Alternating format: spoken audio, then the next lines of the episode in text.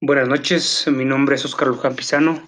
Actualmente curso el segundo semestre de la carrera de licenciatura en nutrición aplicada en la Universidad Abierta y a Distancia de México.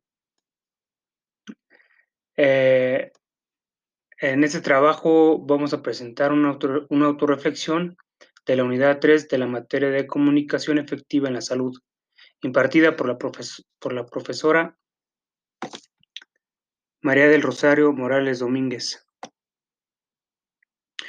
Uh, primero que nada, eh, la autorreflexión trata de contestar algunas preguntas y tiene que ser de autoría propia. Así que la primera pregunta dice, ¿cuál de los temas hasta hoy vistos en la asignatura es para ti el más importante y por qué?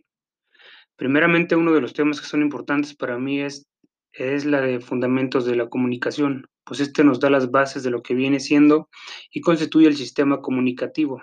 También otro tema que considero importante es de las herramientas y habilidades de la comunicación.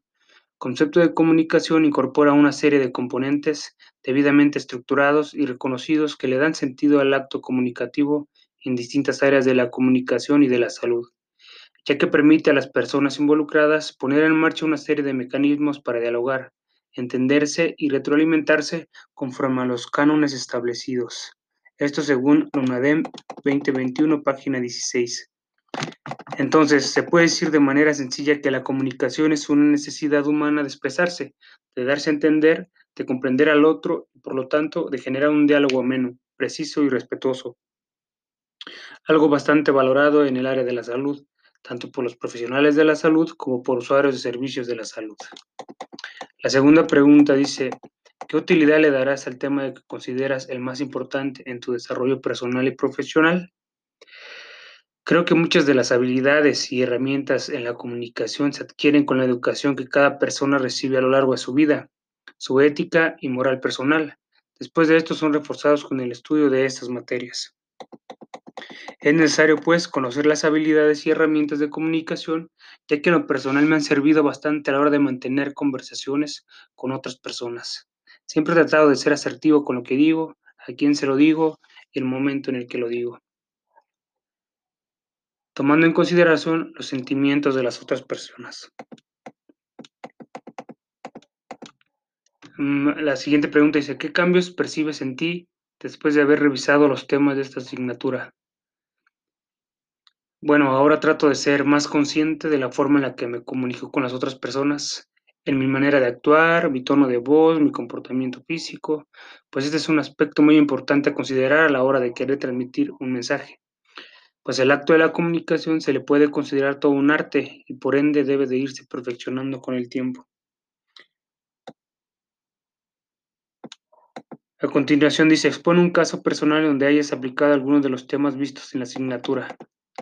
Bueno, un caso que, que a mí me ocurrió, pues, aún no soy profesional pues de la salud, pero en muchas ocasiones nos hemos enfrentado a distintas situaciones en las que debemos hacer uso de muchas de las herramientas que se nos proporcionaron durante el transcurso de esta materia.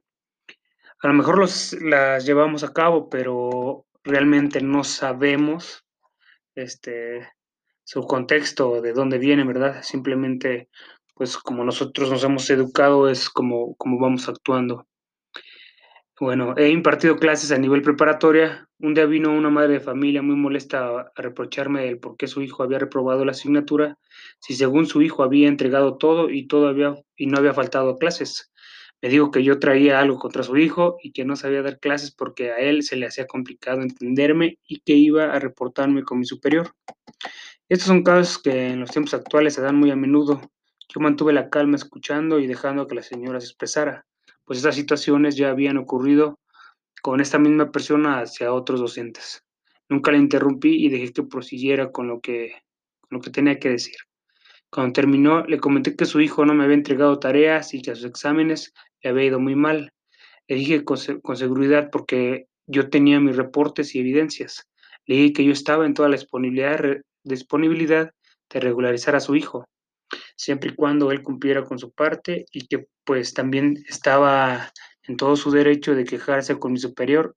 Esto no quiere decir que, que le di la razón a ella. Simplemente utilizaba un mecanismo para que mmm, las cosas no se salieran de control. Cuando la señora vio la evidencia de que su hijo no había cumplido con sus tareas y actividades, cambió su comportamiento y su estado de ánimo cambió también hacia mí. Esto es entendible porque solo había escuchado la versión de su hijo.